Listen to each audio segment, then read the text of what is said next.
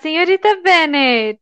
Olá, senhorita Woodhouse! E sejam muito bem-vindos ao Jane, isso não é romântico? No episódio de E hoje, nós- Mais um convidado, mais uma convidada especial, porque nós ainda estamos em junho. Junho nos presenteou com cinco domingos para que a gente pudesse fazer vários episódios especiais do Pride Month. né? Então, aqui estamos com mais um e com uma convidada especialíssima, porque a gente gosta de aproximar os nossos ouvintes da gente cada vez mais.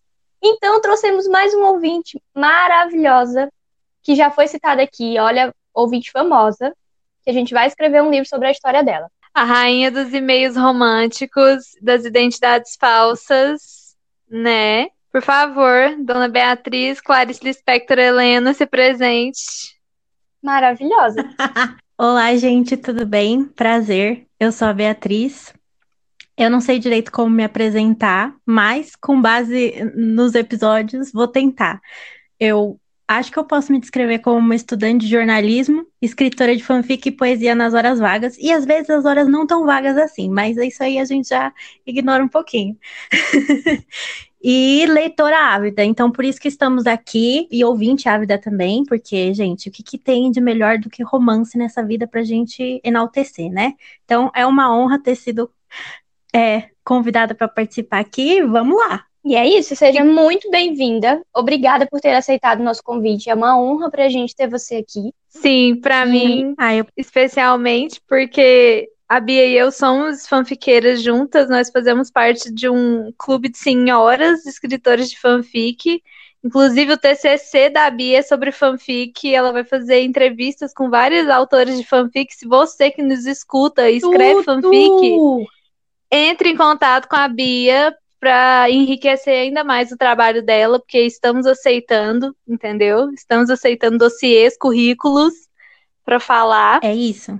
Gente, Escritoras fanfiqueiras desse Brasil, univos, Eu- venham até mim, porque vou falar sobre o, o empoderamento feminino através de fanfics, entendeu? É isso aí. É- Cara- o meu sonho está se tornando real. Eu tô cada vez mais certa de que a gente vai ter que fazer pelo menos um episódio aqui nesse podcast sobre fanfic, porque nós somos muito fanfiqueiras, nós temos amigas fanfiqueiras, nós temos ouvintes fanfiqueiras, e a gente merece um episódio sobre fanfics. Então, aguardem. E agora a gente vai ter uma pós-doutora em fanfic. Olha isso, gente. Olha onde Gente, nós é chegamos. Ah, eu sou pós-doutora em fanfic. Por favor, né? Meu sonho. Ai, que Você é quem? Você não é pretensiosa. nada. É, nesse episódio a gente vai falar mais um pouquinho a respeito dos livros da literatura LGBT.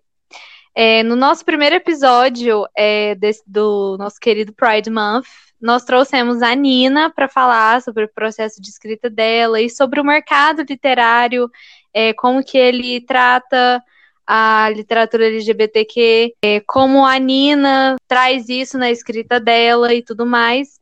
Só que assim, ao contrário do que a gente fez no episódio passado com a Letícia, a gente não teve tempo para entrar muito aprofundadamente.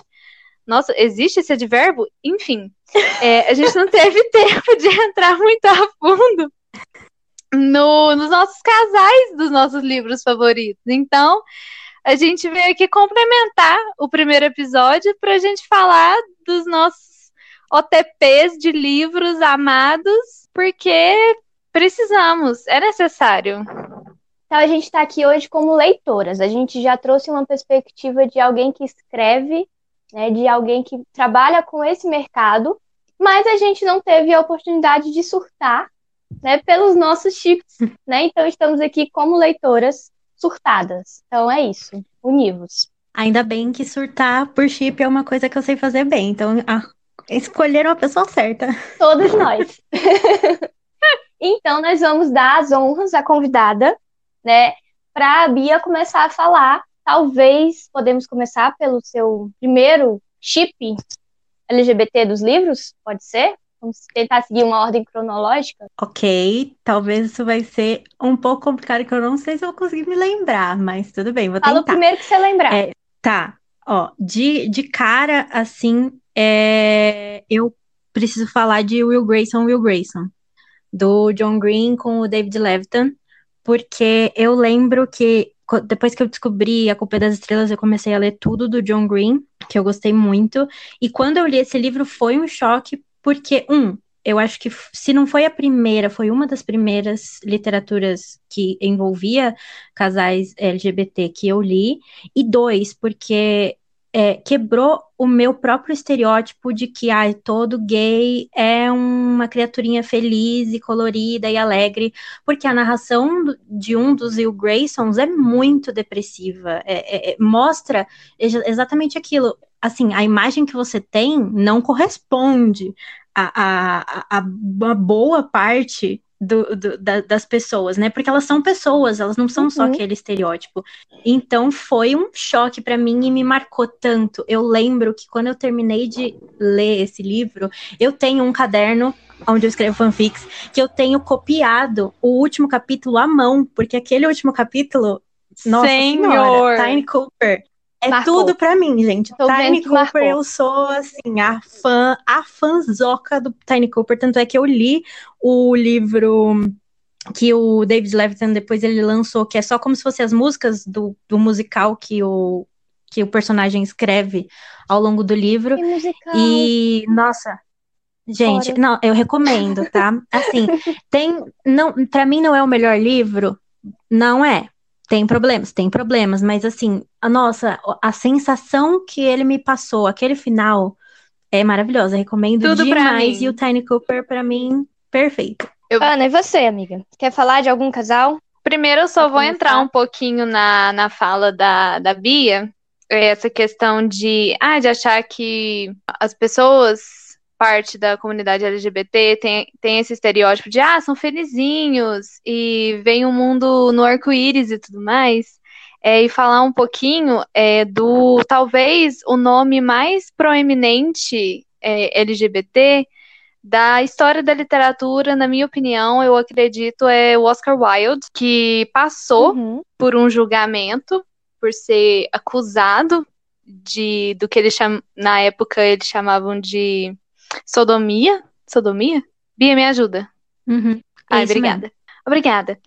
E aí, é, depois desse julgamento, ele nunca mais conseguiu escrever. E ele até veio a falecer pouco tempo depois que a, a pena dele terminou. Só que, assim, é, do que eu tava lendo, pesquisando, uma frase de uma reportagem me marcou muito. E eu tô até com ela aberta aqui, eu vou ler, que fala que até hoje algumas obras de Oscar Wilde são editadas para suprimir as referências queer de personagens, relacionamentos ou situações em vida ou em. Estamos em 2020.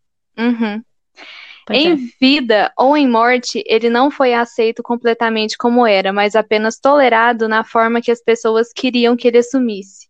E eu acho que isso é algo ainda muito recorrente dentro das narrativas, que às vezes é, escritores ou mesmo a gente, a gente se deixa levar pelo que a gente quer que essas pessoas sejam, que elas sejam essas pessoas felizes, que não podem ter é, os, seus, os seus momentos de infelicidade, porque elas geralmente elas não são trazidas ao protagonismo das histórias. Antigamente era assim. E elas precisavam ser aquele ponto de luz ou aquele alicerce para o protagonista, então a gente não focava muito nas próprias tristezas deles. Então é isso, de você só fazer dele aquilo que ele precisa ser para a história, mas não realmente prestar atenção naquilo que ele é de fato. Então, eu acredito que, embora seja algo que aconteceu na era vitoriana com, com, com o Oscar, infelizmente, você vê que ainda é muito presente essa questão da, de como é retratado a vida dessas pessoas pra gente, em função da gente. E não deveria ser, deveria ser por eles e para eles. E eu acho maravilhoso que muitos outros novos é, livros, que novas séries estejam fazendo isso, dando o protagonismo que eles merecem. Sem palavras. Não, é total. E, e eu aproveito o gancho, que assim, você falar do, do Oscar Wilde, porque ele é um dos únicos que eu não consegui terminar de ler o livro, assim, na minha vida, mesmo que eu odeie, eu tento ir até o final. Eu precisei ler o Retrato de Dorian Gray na escola, no fundamental ainda. Uhum. Só que eu não consegui terminar. Faltava acho que tipo 10 páginas para eu terminar o livro e eu não consegui porque eu sentia essa angústia, sabe? O negócio cortado, o negócio lapidado, era um negócio e não era. Me deu muita angústia lendo. Eu não consegui me forçar a terminar. Eu preciso é, retomar e ler de novo com um novo olhar agora é, toda essa leitura. Mas eu lembro que na época eu li e falava, mas isso tá tá picado, não tá por inteiro e tem muita dor, muita vergonha, muita coisa assim. E é uma sensação que realmente transpassa a, a história. Uhum, eu também sinto isso. Tem duas. Um deles é uma peça dele, que é a importância de ser prudente. The Importance of Being Earnest, eu acho que é o título original, é alguma coisa earnest. E o outro mais famoso que é o retrato de Dorian Gray. Um é um livro e o outro é uma peça. Só que eu acredito que essa questão queer esteja muito mais presente no retrato de Dorian Gray. Com o maravilhoso Ben Barnes e o meu crush eterno Colin Firth. no filme. Que elenco, né? Mas então é isso, gente. Vamos, a gente vai começar com essa, com essa polêmica aqui agora pra gente falar de casais legais que a gente gosta e que, como eu disse, que evoluíram esse, esse retratar da, da, dessa comunidade para o protagonismo dela. Ó, vou sair completamente do script aqui que eu tinha montado, que eu tinha separado alguns livros aqui só para eu não, né, eu fiz uma listinha para não me esquecer. Mas você falou do Dorian Gray, você falou de, de pessoas assim de não poder se, se expressar, e eu vou precisar botar para fora. Vocês podem me julgar, quem quiser me julgar vai me julgar, mas eu vou falar. Para mim, Dom Casmurro é um romance do Bentinho pelo Baltazar. Porque para mim esse Escobar, homem é Escobar, Baltazar, não, Escobar. Escobar. Desculpa, erros em Paris, erros em Paris. É, eu concordo. Mim, o Bentinho eu era concordo. completa e totalmente obcecado pelo Escobar. Só isso mesmo. É, eu quero soltar isso logo no começo. Porque eu acabei de decidir que a gente dá. vai ter um episódio para falar de Dom Casmurro. A gente Cara, vai seguir o exemplo do corta-parede. Eu tô há tanto tempo enrolando para reler Dom Casmurro. E eu quero muito ler agora na perspectiva da psicologia. Porque o Petit era muito surtado, galera. Sim, sabe? Muito. É isso. Então, vamos, vamos fazer esse episódio sim, é a minha oportunidade para eu parar de enrolar e reler Dom Casmurro.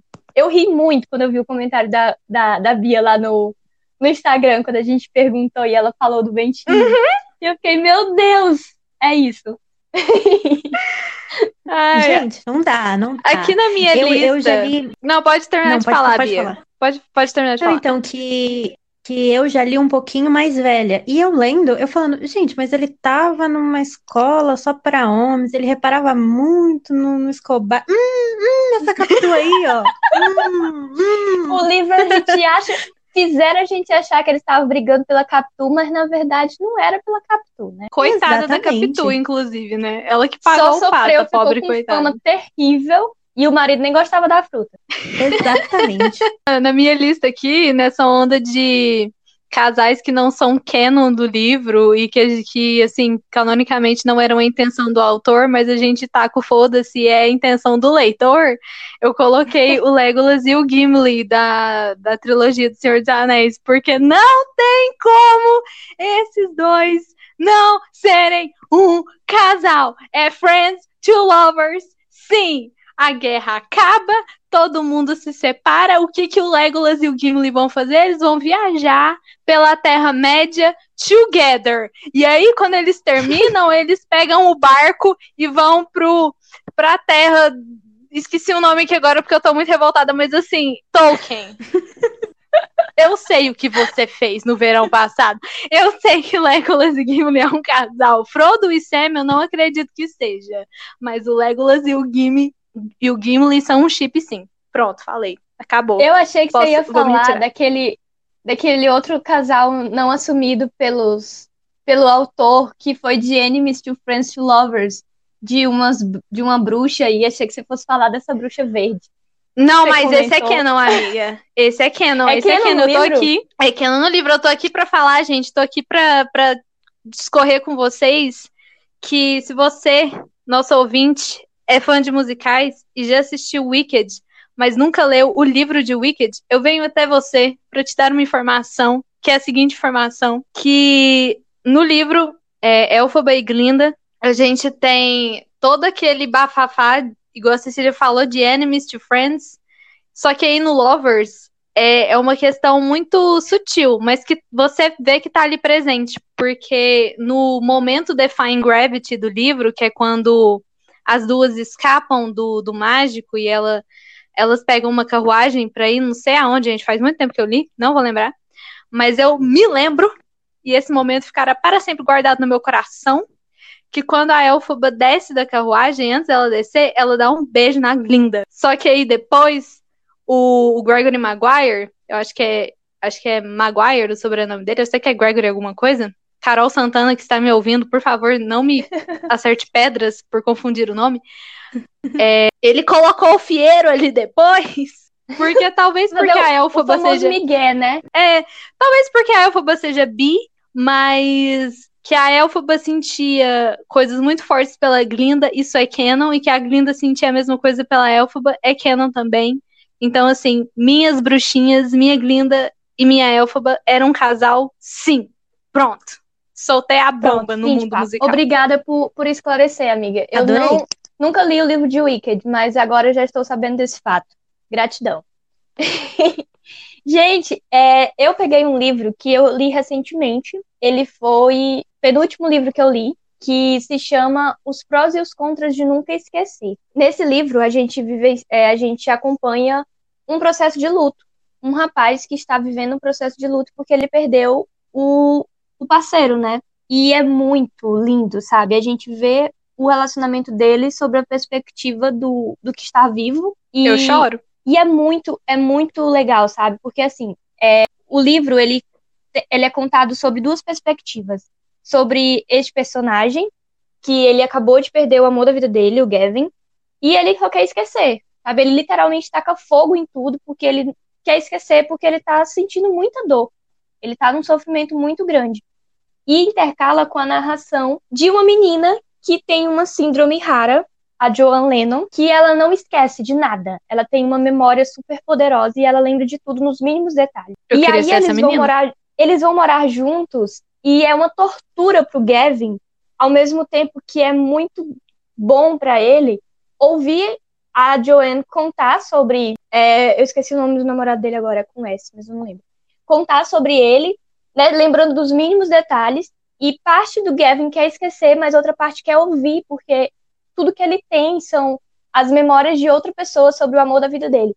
Então, assim, é um livro que tem um romance diferente, sabe? Não, não é aquele romance tradicional, como a gente está acostumado a ver, né? O, o romance desenvolvendo. É um romance que começou e que terminou na, na vida, né? Fisicamente, corpo físico, mas que continua esse sentimento e é narrado de um, de um ponto de vista de alguém que está sofrendo muito porque perdeu o amor da vida, sabe? Então é um livro bem legal. Foi uma das minhas últimas leituras. Gente, Esse livro já estava na minha lista desde que eu vi ele no negócio do Intrínsecos, agora já passou na frente. Eu vou, não sei, eu preciso desse livro para ontem. Vou chorar? Vou, mas quero. É muito lindo, sério. Eu recomendo a leitura, porque é uma é um romance contado de outro, de outro ponto de vista. É um ponto de vista de uma criança e da pessoa que perdeu o amor da vida dela. Então é bem legal. Gente, ach- achei maravilhoso, porque é isso, eu tava ouvindo o, o outro pod- o outro episódio de vocês, né? E, e é isso, é, são as histórias que trazem essa res- representatividade de uma forma saudável e que contam histórias diferentes, histórias que a gente quer ou- ou- ouvir, histórias que a gente nunca pensou que a gente pudesse encontrar. Sim, e E é não só uma pessoa para fazer ali o papel. Uhum. E é tão raro você ver, porque geralmente a gente pega só o desenvolver da história de amor, a gente não pega é, essa perspectiva de que um dia essa pessoa pode vir a falecer e aí você fica. de- é, é também uma, é, é uma realidade a gente ver histórias que nos ensinem como trabalhar luto, né? Nossa, Sim. sim, eu achei muito interessante. E, e é muito legal o livro, porque como ele intercala é, a visão de um adulto que está em sofrimento do luto com a visão de uma criança super inocente e super animada, porque ela vai escrever uma música para um concurso nas férias de verão dela. Então são dois moods completamente diferentes, sabe? E, e os Sim. episódios, eles, os episódios, os capítulos, eles são intercalados. Então uma hora você tá vendo o capítulo narrado pelo ponto de vista do Gavin, depressivo, sofrendo, e no capítulo seguinte, você já tem a Joanne lá super empolgada falando de outra coisa. Então, é uma leveza ao mesmo tempo que não é tão leve assim. E, na verdade, o livro é muito profundo. Então, recomendo bastante a leitura. Eu amo livros que trazem a visão de uma criança. Eu adoro os livros do John Boyne, justamente por isso. Eu acho que ele escreve a perspectiva de criança de uma forma tão legal. Inclusive, o último livro do John Boyne que eu li é, não é história de crianças, não é narrada por crianças, e completamente diferente de tudo que eu li. E tem é, personagens gays. O livro inteiro só tem uma mulher que tá ali para fazer o migué, sabe? Mas uhum. é gay no livro.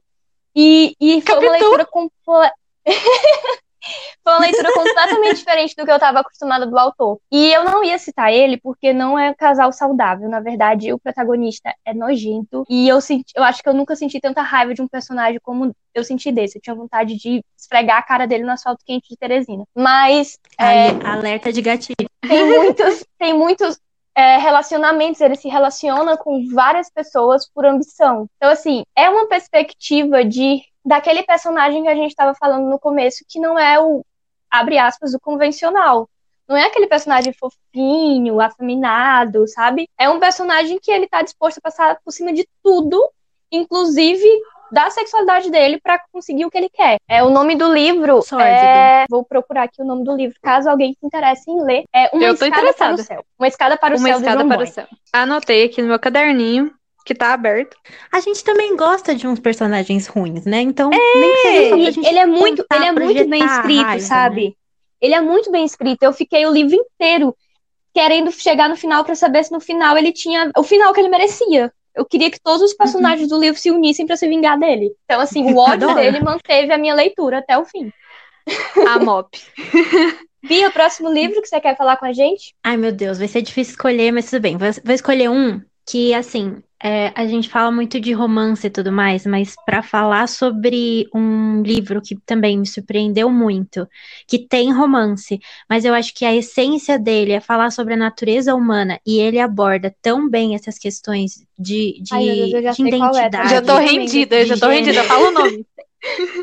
É A Longa Viagem ao Pequeno Planeta Hostil, da Beck Chambers. É, eu li esse livro, é de ficção científica, mas assim, é, é da Dark Side. Um uhum. que a uhum. capa dele é maravilhosa. Linda. Eu acho a, é uma das capas mais lindas que tem. Eu podia ficar olhando para ela durante a vida inteira.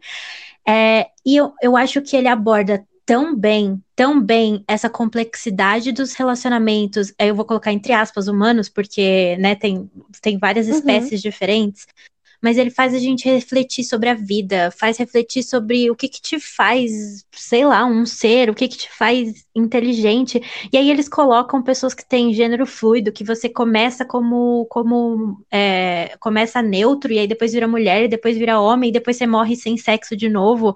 Sei lá, é, um, é uma. Um, você fazer você repensar como é que funciona isso, né, em uma espécie. A outra espécie que a, a, própria é o Cianat Par, né? Eles injetam um negócio que aí são é como se fosse duas almas habitando o mesmo corpo. Então faz você pensar muito sobre tanto como vai ser o nosso futuro, quanto essas questões que parecem muito básicas e parecem muito claras pra gente do, do que nós somos, como nós pensamos, por que que a gente faz as coisas como a gente faz. Só que quando a gente para para analisar, não é tão claro assim.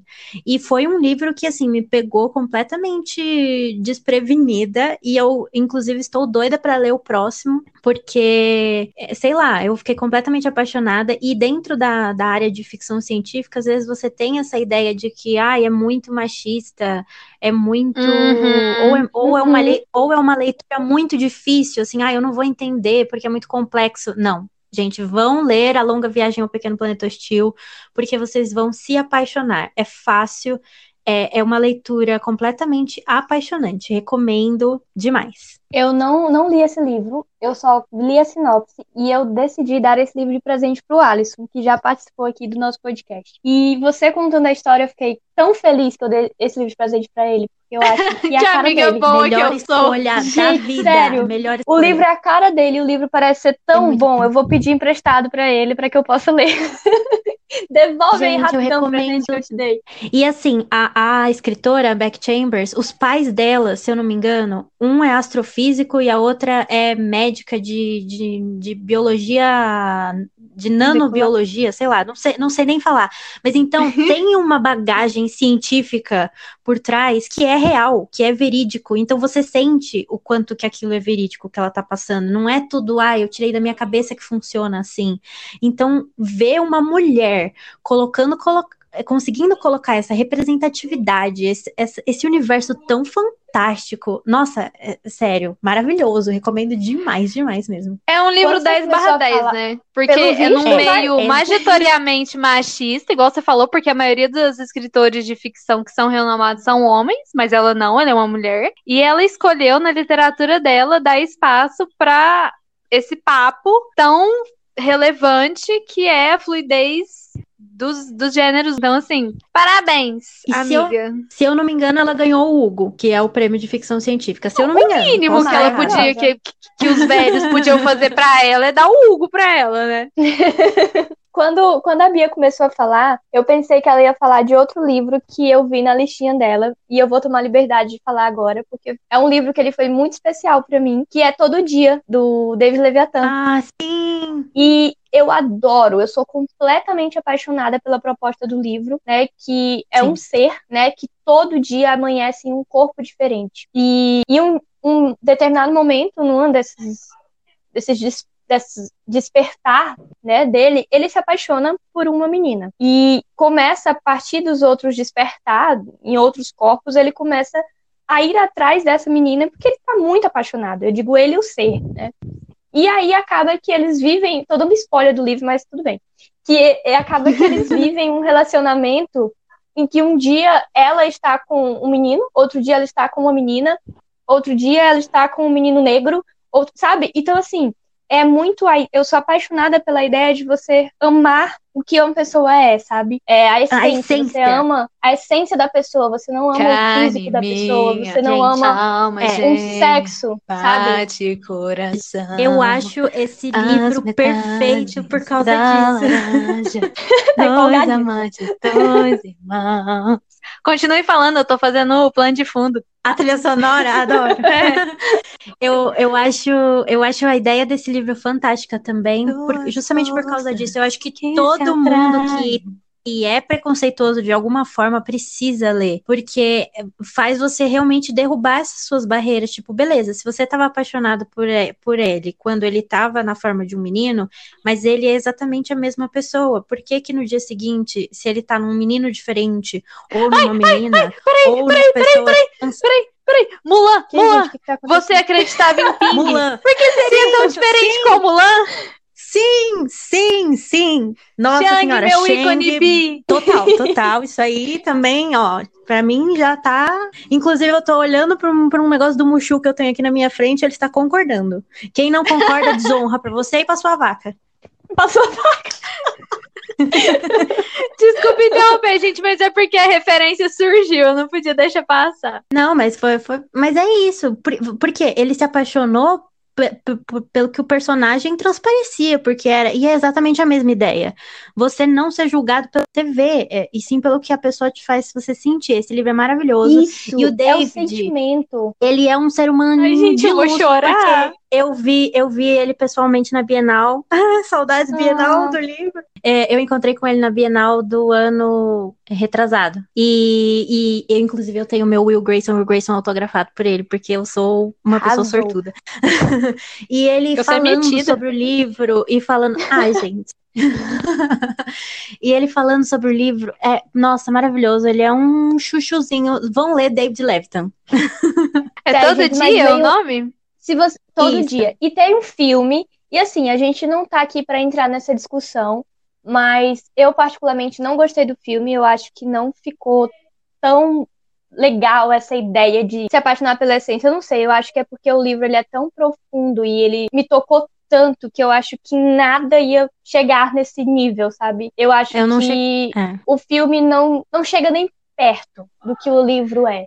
Então, não cheguei um livro. a assistir, é, não cheguei a assistir e, mas eu tenho essa impressão também, tipo, pelo pelo Eu achei um filme muito muito vazio, sabe? Muito não, não é vazio, é superficial. Pronto, é essa palavra. É porque as palavras preenchem.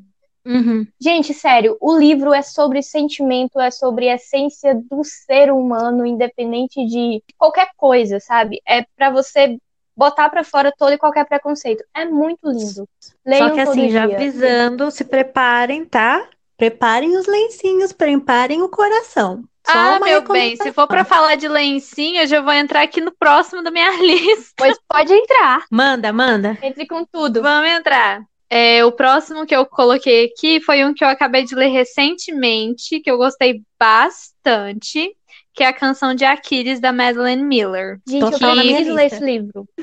A Denise já me indicou esse livro muito. 500 vezes.Ela já me passou o arquivo pro Kindle. Ó, pirataria, gente. E eu não li. Porque eu tava com muita preguiça na época de ler inglês. Tô Mas eu vou ler. Na mesma situação. Vocês duas criem vergonha na cara de vocês. Amiga, eles não Mas ó, não precisa nem falar. Eu já chipo, eu já chipo o Aquiles com o carinha que eu esqueci o nome desde quando eu O li o livro, então não precisa. Exatamente, não precisa nem me dar nada. Eu já, já tô vendida. E assim, eu gostei muito do livro por duas razões. A primeira é que, assim, é, dentro da, da mitologia, quando ela é trazida para o nosso tempo, pro agora, é, você tem muito aquela questão de apagamento, eu acho. Na Grécia Antiga, você ter esses relacionamentos homoafetivos tão bem recebidos, assim, era, era muito comum, era muito natural, não era visto com, com um grande Uhum. estranhamento. Até porque, como a mulher ela era um subproduto da sociedade, né? Crítica social fora. É, sim. Você se sentir atraído amorosamente por um homem era até natural, porque a mulher não era intelectual o bastante, a mulher praticamente não tinha alma. Então, como, né, que eu vou me apaixonar por essa pessoa, por essa mulher? Então, super normal eu estar atraída aqui pelo meu coleguinha do Senado. É, então, eu acho que esse livro ele traz muito isso de, de relevar revelar, não relevar, revelar a história. Como é, agora eu não vou lembrar se na Ilíada é, o Homero já tinha deixado, mas eu acredito que sim. Eu acredito que o Homero já tinha deixado claro essa questão do Aquiles, o romance do Aquiles e do Patroclo, mas trazer para igual o Orgulho e Preconceito de 2005, trazer para as novas gerações. E Uhum. outro, é, outro lado que eu gostei muito do livro é que, assim, o Pátroco, ele é um amorzinho. Ele é uma pessoa, ele é um ser humaninho de luz. Mas o Aquiles, ele nem sempre ele é esse cara legal, esse, esse Uhum. homem perfeito. Porque, assim, spoiler alert, tem um momento na história que o Agamenon, ele age para com Aquiles de uma forma que o ofende muito. E para ofendê-lo ainda mais, ele fala que ele quer a Briseida, que ele tinha tomado para si numa forma de salvar ela de um estupro do Agamenon. E aí ela fica com Aquiles, só que aí depois que acontece essa discussão, o Agamenon fala: ah, "Eu quero a Briseida de volta". E aí o Pátroco fala: "Meu Deus, Aquiles, a gente não pode deixar". E aí o Aquiles fala: "Não, ele pode levar ela e e fica entendido que assim, ah, ele também pode estuprar ela agora, porque se ele fizer isso agora, é, a minha reputação na frente do resto do- dos homens vai subir. Assim, eu vou ser bem visto e ele vai ser mal visto se ele fizer isso. Então, pouco me importa o que, que vai acontecer com essa mulher, desde que a minha honra é, seja restaurada e o meu orgulho não fique mais ferido. E eu e o Patro, quando a gente percebeu isso, a gente ficou, o quê? Seu merdinha! Lixo. bosta! Então, assim, eu acho legal que você não faça o Aquiles ser essa pessoa super perfeita pro Patroclo amar. Você faça ele Uhum. ter defeitos. Porque Personagens quem nunca, reais, né? né? É, É aquilo que a gente já vem falando desde a Nina. A gente quer ver personagens reais também. Ninguém é perfeito, né? A identificação vai ter que partir de algum ponto. Então, melhor essa identificação partir de algo que já existe do que, ah, eu, uma idealização, eu queria ser assim, né? Então é necessário Uhum. que seja personagens reais. E você falando, né, me veio outro livro que eu amei, que é muito gostosinho de ler, gente, sério, que é Aristóteles e Dante deco- descobrem os segredos do universo. Eu preciso ler esse livro, cara. É muito Precisa. fofo. Esse Nossa, livro é Falem, muito... falem, falem. Vou deixar a Bia falar, que eu já falei demais. Não, eu prefiro que você fale porque faz um tempo que eu li. A única coisa, esse livro, eu lembro, é, é assim, a tradução do quentinho no coração, porque você vai lá, tem uma É hora que isso. seu coração tá lá despedaçado, e aí depois, pronto, você leu esse livro, passou, entendeu? O final desse livro é tipo aquela coisa tão gostosa. É, esse livro é muito gostosinho, gente. Sério, é isso. É isso mesmo. Não tem muito o que falar. Você tem que ler, porque você vai acompanhar a história de dois meninos que estão é, se descobrindo, eles ficam amigos e eles são bem diferentes. E eles é, constroem uma amizade muito linda. E dessa amizade eles percebem que tem uma coisa a mais, sabe? E é um livro que é o Friends quentinho no coração. Gente, eu não tenho o que falar desse livro além de dizer que ele é muito gostosinho de ler. Ele é um presente pra gente. Ele é muito leve, ele é muito lindo, é muito Essa é a puro. palavra, ele é leve. É, porque eles são jovens, né? Uma faixa etária mais jovem. Sim, Então, não tem jovens. muito uma questão, sei lá, por trás. É, é Não tem uma, muita é um problemática, mais Ele chega a É. ser um coming of age ou não? Vocês acham que não? pouco. Oi? Se- Chega a Ele ser um chega a coming of ser um- age. Eu acho que sim. Assim, mas assim, eu eu acho muito fofinho o jeito que ele faz e, e- e, sei lá, a- a- as frases que ele solta no meio, né? É, é- é Uhum. muito impactante muito você lendo, lindo, porque, porque assim, dá vontade de você grifar o livro inteiro, porque é maravilhoso. E tem a questão do, do- da representatividade também, porque fala, um deles é mexicano, né? Então fala Uhum. sobre isso, como se entender mexicano nos Estados Unidos, né? É, o- a, a Hum. identidade está nele ou não, então tem dupla representatividade. Então, assim, eu acho né, tão lindo. E aquele final, a hora que ele fala aquela frase, não vou dar spoiler, mas a frase que ele fala da Oh, é, vergonha, muito obrigada. aquela frase, aquela frase, eu falei, é isso, resumiu, resumiu tudo. Obrigada, Benjamin, que é o autor, eu não lembro o sobrenome dele. Obrigada, obrigada. Não sei o que é isso, É isso é um aí. nome estranho. É, eu fiquei com muita Só- vontade de reler agora, só de falar brevemente sobre esse livro, de tão delicinha que ele é. Se você quiser Eu uma sigo- leitura rápida e leve e gostosa, leiam Aristóteles e Dante Descobrem os Segredos do Universo. Essa é a leitura. É isso. Eu sigo um, um Twitter que é que solta quotes desse livro e cada vez mais eu me pego, tipo, nossa, que apaixonante. Nossa, que apaixonante. Nossa, Sempre que aparece apaixonante. no meu feed, eu me derreto, eu curto e eu fico, ah, que lindo. Gente, pra falar de, de coisinhas apaixonantes, eu vou falar sobre uma leitura que eu fiz super rapidinha também, agora, aproveitando. Se você, você aí que está na sua quarentena em casa e quer ler uma coisa rápida e muito fofinha, ele está no, no Kingdom Unlimited. É um. É um. Sei lá, eu posso chamar de conto. É um conto do Vitor Martins, que se chama Escrito em Algum Lugar. Maravilhoso, gente. Eu já tinha lido Um Milhão de Finais Felizes, do Vitor Martins, e é coisa mais fofa. E tem. Ele escreve fanfics de piratas gays, então eu super recomendo Um Milhão de Finais Felizes, só por isso, não precisa de mais nada. É, mas Escrito em Algum Lugar é é uma história rapidinha que se passa no- numa fila para você ir para um show para comprar o ingresso da sua boy band favorita. E aí tem o Antônio e o Gustavo e eles vão passar a noite na- nessa fila. É só isso, é só isso que vocês precisam saber, entendeu? Vão ler escrito em algum lugar. É gostoso, é gostoso de você ler e aí você fica, meu Deus, meu Deus, eu só quero abraçar vocês. Porque fala sobre esse sentimento de ser fã, o sentimento deles que no livro eles já são um pouco mais velhos, então, tipo, eles se sentem meio envergonhados por estarem no meio de tanta adolescente, e aí eles vão se conectando naquele... Eu me vestindo naqueles- de Belatriz indo pro shopping na cidade. Amiga, mas você, você é icônica, né? Pelo amor de Deus, a própria Bellatriz. Mas aí eles se encontram naquele lugar improvável e, e- e em pouco tempo, né? É uma madrugada que eles passam ali um na companhia do outro, eles se conectam de uma forma muito especial. Então, ah, esse livro é tudo, tudo. Esse conto, né? Porque é super curtinho, tem tipo 50 páginas. É, a gente já falou aqui de, de gênero fluido, a gente já falou de, de amar a essência. Vamos falar um pouco sobre bissexualidade com Evelyn Hugo. Eu acho que as três leram Evelyn Hugo, Ai, né? Chegamos. Não li. Meu momento. Não leu, Não né? li, mas sei, mas eu sei da, da história, pode falar. Ícone, já, eh, esse livro tá na minha lista também. Gente, sério, Esse eu livro foi esse escrito livro pra porque mim. Todo mundo, todo mundo dizia que era o livro, o melhor livro do ano. E eu sou muito, hum, será? Eu tenho aqui um pezinho atrás. Eu sou assim, Daí eu totalmente. decidi comprar o livro, mas a, a edição era muito feia. Daí eu comprei a edição da tag. Eu já tinha assinado a tag, já tinha cancelado. Eu voltei a assinar a tag só pra comprar a edição de Evelyn Hugo da tag. E não me arrependo. E Comprometida. eu comprei logo, comprei logo o kit inteiro. E é um livro que ele é muito bom, sabe? Porque ele te prende muito. E a trama, é, eu não vejo como a trama principal. Na verdade, assim, né? O, o, livro se chama Os Sete Maridos de Evelyn Hugo, então você espera um romance. Pelo menos um, no meio desses sete uhum. maridos. Só que você não espera descobrir que o grande amor da vida da Evelyn não foi nenhum dos maridos, sabe? Uhum. Tapa na então, cara logo. Gente, esse livro é muito maravilhoso. Vou deixar a Ana falar porque é o livro dela.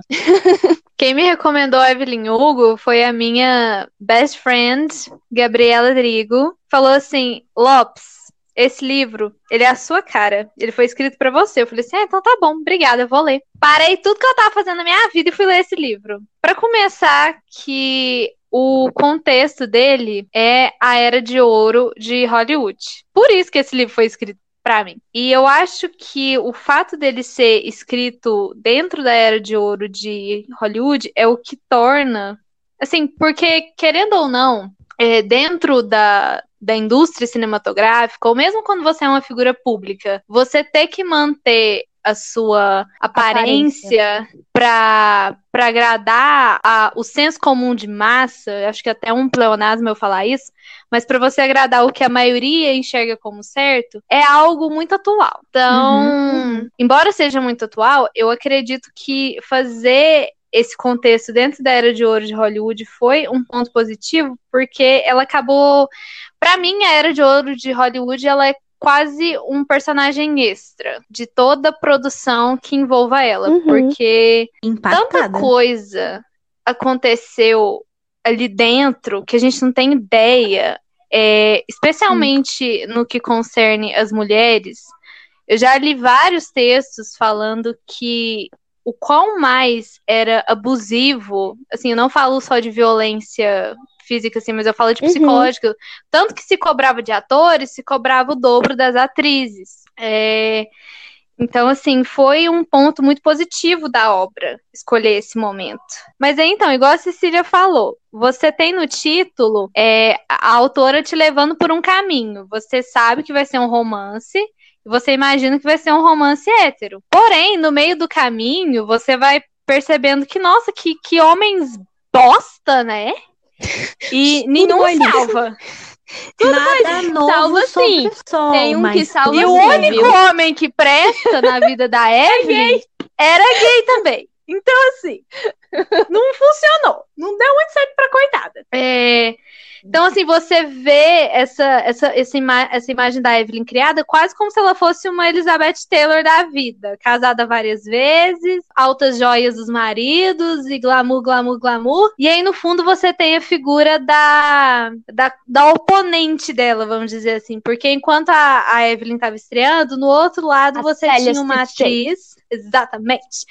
Que é uma atriz, eu posso dizer, mais clássica do que a Evelyn, porque ela, ela tinha, é, na, minha, na minha visão de como eu as imagino, eu imagino a Evelyn aquela beleza mais Marilyn Monroe, aquela coisa mais exuberante. É, as mulheres querem ser ela, os homens desejam levá-la pra cama. E esse estereótipo da era de ouro de Hollywood. E a, e a Cília seria. Nem ela sei mais, se é a. Ela era mais, mais ingênua, mais pura, mais bonequinha, sabe? Tinha Sim, ao mesmo tempo nem, an, nem tanto, é... porque eu acho ela muito ácida também, quando elas estão sozinhas. Mas ela, é, mas a imagem que ela passava, uhum, né, pra uhum, todo mundo, uhum. pra mim era que fosse a, aquele ar de inocência, né? A Audrey Hepburn, né? Isso, ela era Audrey Hepburn isso, pro, pro, pronto, pro pessoal. É isso. Perfeita, quero. E elas, e elas formam um casal que é muito real, sabe? Não chega, não chega a ser um, um relacionamento tóxico, um relacionamento abusivo, mas elas são um casal real, que elas brigam, elas fazem merda. É... Então, assim, é um casal que você consegue acompanhar o desenvolvimento, que você consegue torcer pelo casal, e em certo ponto você tem raiva de uma e você deslarga ela, pelo amor de Deus. Então, assim, é um casal bem real, mas é um, mas não chega a ser algo tóxico realmente, sabe? É, é bem é bem bacana de acompanhar. É um, um Sim, porque ele tá muito... tá ele tá bem dentro ali do, do da história da época.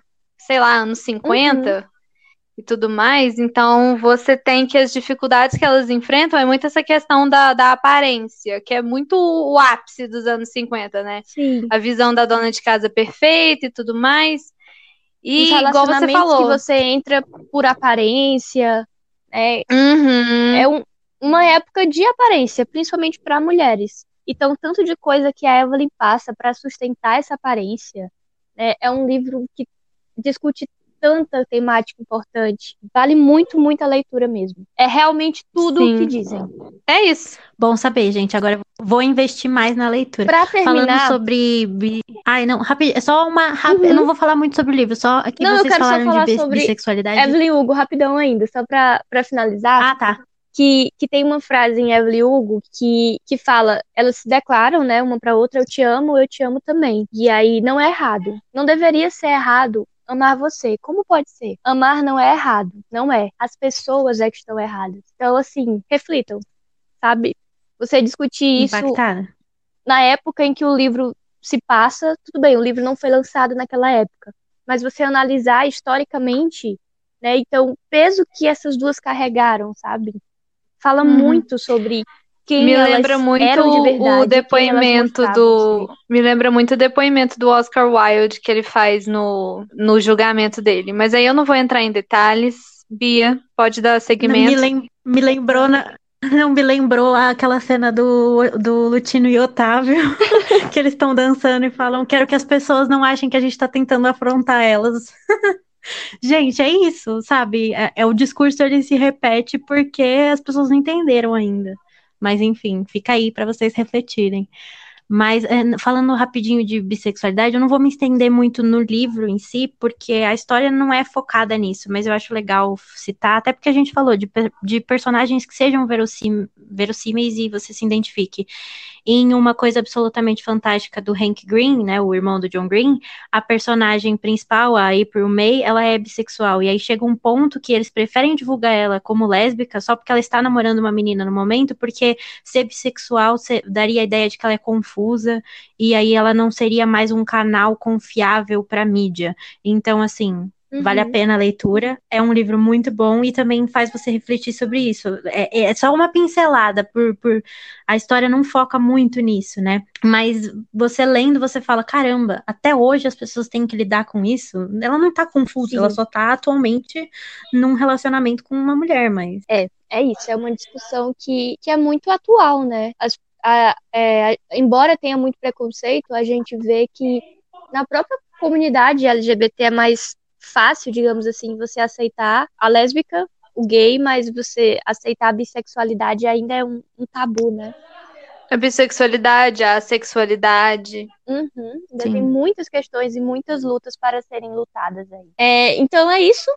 Acabamos com as indicações. Eu acredito que sim. É, Então, então, peraí, meu momento, vou fazer indicações rápidas, sem Tá, falar vai. muito, porque, ó, é Fangirl da Rainbow Royal e, consequentemente, Carry On, porque, lendo Fangirl, eu gostei mais de ler as partes das fanfics, que eram do Simon Snow e do, e do Bass Pitt, do que a própria história da, da protagonista, então... Pois eu juro que eu Gente, pulei é quase assim- todas as partes da fanfic. Me cancela. Sério?